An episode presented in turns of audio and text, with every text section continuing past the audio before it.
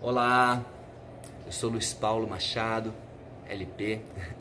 Tenho um projeto chamado Bíblia para Iniciantes com LP Machado, que nasceu no coração de Deus, eu creio, para trazer entendimento e para trazer a, a, o prazer da leitura do Manual da Vida para todos. Todos nós devemos conhecer o manual daquele que nos criou, sim ou não? E eu estou aqui hoje para falar um pouquinho sobre esse dia. Hoje é sexta-feira da Paixão, sexta-feira santa, na época da Páscoa, nesse período tão forte, o mais significativo para o cristianismo, mais ainda do que o Natal. Por quê? Porque foi nesse dia que Jesus entregou a vida dele por mim e por você. E você sabe por que Jesus fez isso? Por que ele entregou a vida dele naquela cruz? É uma boa pergunta? Então vamos lá. É, voltando um pouquinho na história, lá em Gênesis, Deus havia dado uma série de mandamentos para Adão e Eva, ele havia orientado como que eles deveriam se portar e de muitas coisas que ele falou, faça isso, faça aquilo, faça isso, faça aquilo, uma coisa ele falou, não faça. E essa coisa que ele falou não faça, para que ele pudesse é, colocar limite na, no relacionamento, ali, limite para Adão e Eva, porque o limite é algo fantástico num relacionamento e algo importantíssimo para mim, para você, para as nossas vidas. E Deus colocou um limite. Olha, você pode fazer isso, isso, isso, isso, isso. Não faça isso. Quer o quê? Comer do fruto da árvore do centro do jardim do Éden, que era é, a árvore do conhecimento do bem e do mal. E, e vocês conhecem a história, a serpente veio com aquela estratégia falando: não, certamente não morrerás, não, que isso, é porque Deus não quer que vocês conheçam como Ele. E assim, a estratégia. Eva caiu, desobedeceu a Deus, comeu a fruta, deu para Adão, Adão também comeu da fruta, e ali foi o primeiro pecado. O primeiro pecado, e o pecado da desobediência. Esse é o maior pecado, é o primeiro pecado que eu e você podemos cometer, o pecado da desobediência. Desobedecer um mandamento de Deus, uma ordem expressa de Deus. E ali Deus já, já havia falado que eles certamente morreriam. E por amor ao homem, por amor à mulher, Deus fez algo ali naquele momento.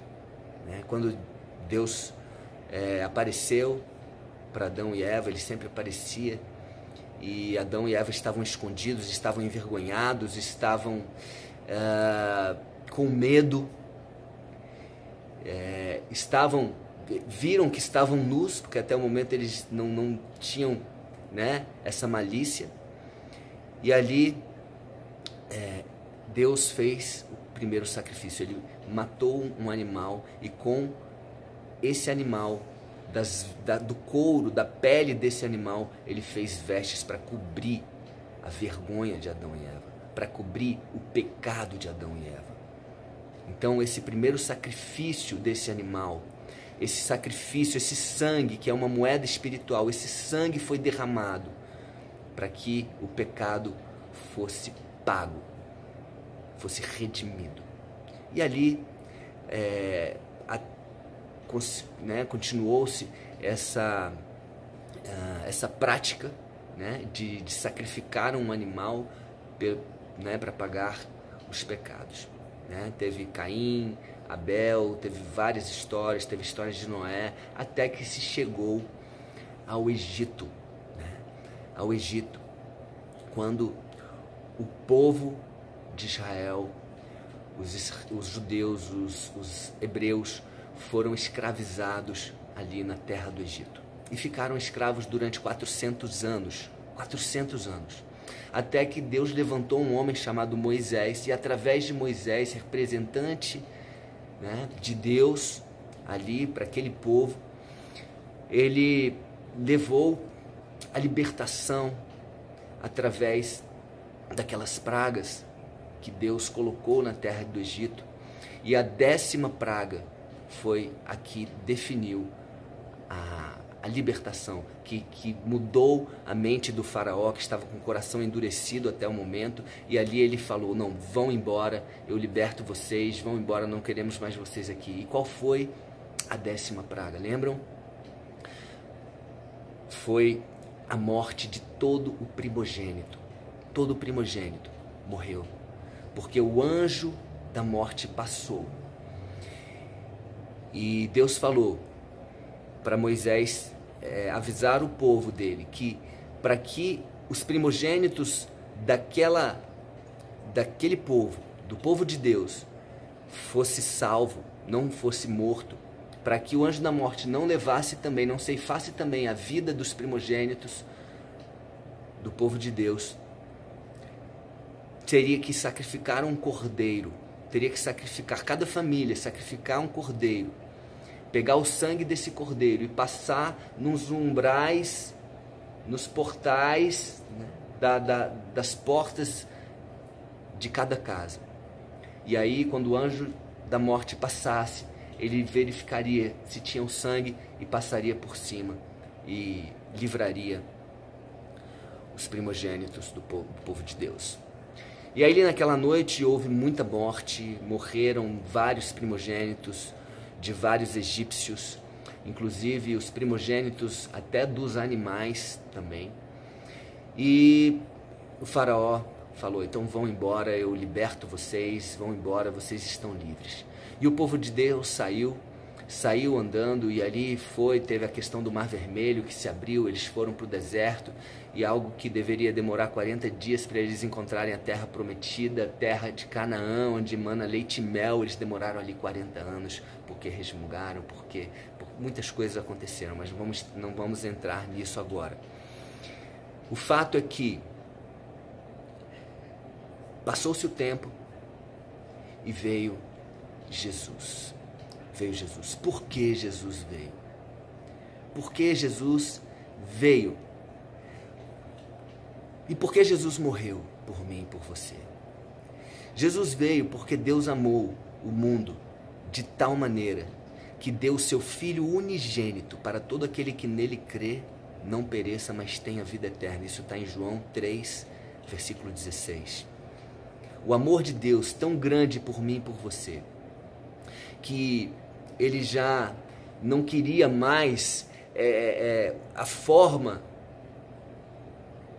de sacrificar, sacrifícios, sacrifícios, porque Deus, na verdade, nunca gostou, nunca quis sacrifícios.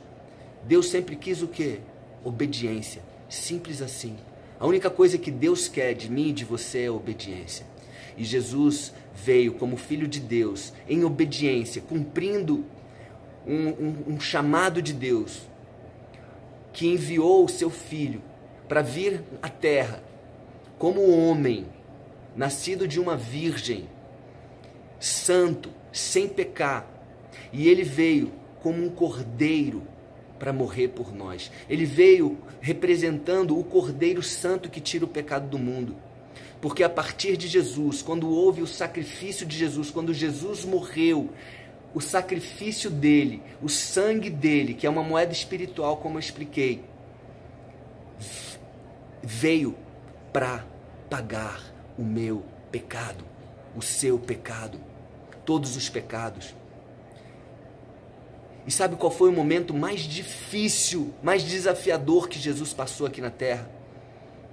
Não foi o momento que ele suou sangue, com extrema dor. Lucas, no Evangelho de Lucas, Lucas, o médico, ele, ele narra, ele relata que Jesus suou sangue no jardim do Getsemane, pedindo, Pai, se for possível, afasta de mim esse cálice, esse sofrimento. Ele já sabia o que ele ia passar, a humilhação, a dor física e emocional que ele iria passar.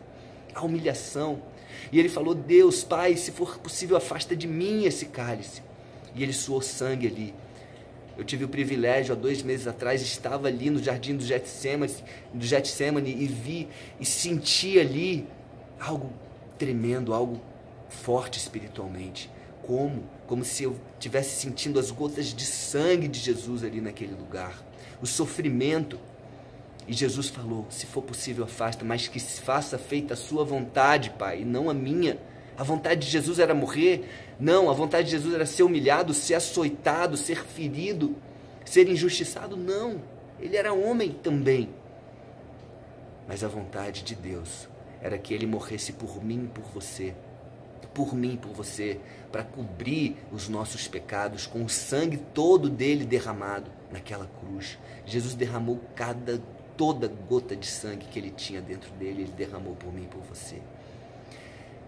E qual foi uma, a maior dor, qual foi a maior provação de Jesus? Não foi no jardim do Getsemane, não foi quando ele foi açoitado com aqueles açoites com pedras no final. Eu vi lá também, eu tive lá e vi, eu toquei. Cada pedra, cada açoitada daquela grudava e tinha pessoas que morriam só nos açoites não, não, não conseguiam nem ir para a cruz porque morriam com aqueles açoites violentos. Jesus foi tão fortemente açoitado que uma pessoa teve que carregar a cruz para ele, ajudar, porque ele já não tinha mais forças. Mas não foi esse o maior sofrimento de Jesus, não foi esse a maior provação. Não foi quando crucificaram e ele falou, Pai, perdoa-os porque eles não sabem o que fazem, não foi também. Não foi quando Pedro traiu, negando três vezes. Não foi quando Judas o traiu, o beijando e, e, e entregando ele. Não foi.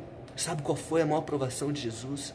Quando ele estava ali naquela cruz, de braços abertos, e ali, perto da sua morte, muito próximo da sua morte, ele olhou para o pai e falou: Pai, Pai, Eloi, Eloi, lama sabachthani, que quer dizer, Deus meu, Deus meu, por que me desamparaste? Está aqui em Marcos, capítulo 15, versículo 34.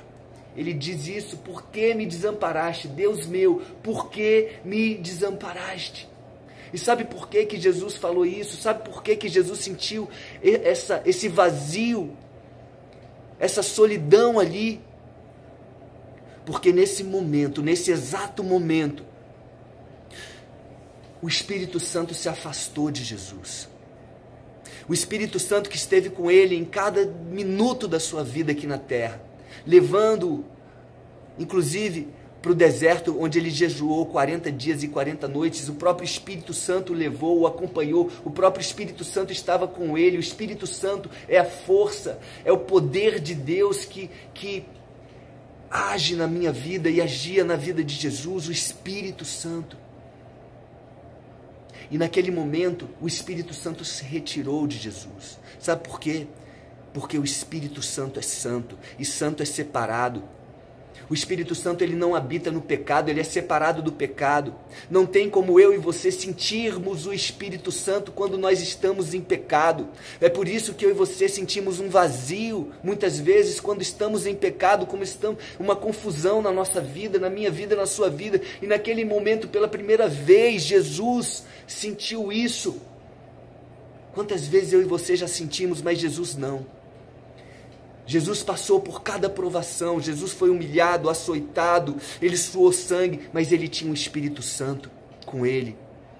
E é por isso que na Bíblia diz: tende por motivo de toda alegria passardes por várias provações, porque a provação te faz melhor, te faz crescer. E Jesus sabia que aquelas provações o fariam ser melhor, crescer e cumprir a vontade de Deus, estar onde ele está hoje, que é o nome acima de todo nome. Por quê? Porque ele cumpriu ele obedeceu. E é isso que Deus espera de mim, de você, obediência. E naquele momento, em obediência, Jesus ali naquela cruz, entregando a vida, entregando o seu sangue, ele sentiu o maior vazio existencial que alguém pode existir, que é a ausência total de Deus. Naquele momento era só ele. Era só ele como homem. Ele tinha que passar por isso. E ele carregou naquele momento, ele se fez maldito por mim e por você. Todo o pecado do mundo habitou em Jesus naquele momento. Todo o pecado de, do mundo veio para Jesus. O meu pecado, o seu pecado foi para Jesus naquele momento. E naquele momento o Espírito Santo se retirou e ele falou: Pai, por que me desamparaste? Nem Jesus estava preparado para isso. Nem ele. Porque ele nunca tinha sentido tamanha dor, tamanho vazio. E quantas vezes eu e você passamos por isso? Porque estamos em pecado. Mas Jesus fez isso por mim e por você. E naquele momento, ele carregou os nossos pecados. E é isso. Esse foi o motivo de Jesus ter morrido naquela cruz. Por mim e por você porque ele se fez maldito por mim e por você. Hoje eu não preciso carregar a cruz que Jesus carregou, ele carregou por mim. Ele está carregando a sua cruz, ele está carregando a minha cruz. E o que, que você vai fazer? Você vai desprezar isso tudo? Você vai desprezar o que Jesus fez? Ou você vai aceitar esse sacrifício e reconhecer que Jesus é o seu Senhor e o seu Salvador?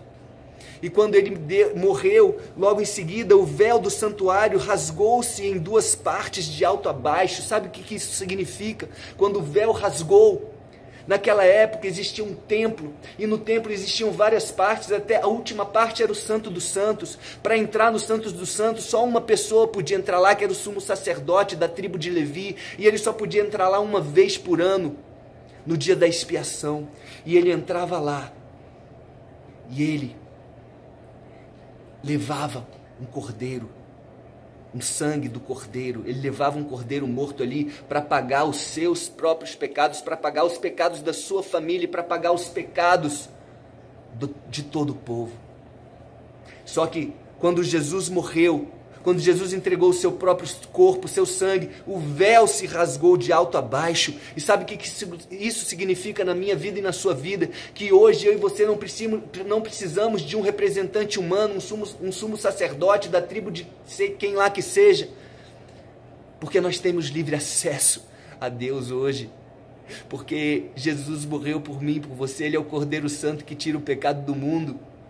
E é por isso que eu e você podemos sentir o Espírito Santo agindo em nossas vidas de forma grandiosa, forte.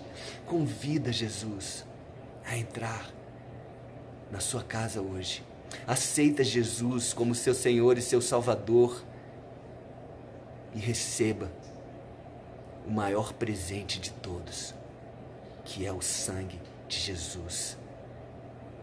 É o presente mais poderoso que você pode receber nesse dia é o sangue de Jesus, o sangue do Cordeiro, que tira o seu pecado, o meu pecado. E toda vez que eu e você nos, nos toda vez que eu e você pecarmos, nós podemos nos arrepender desse pecado e aceitar o sangue de Jesus.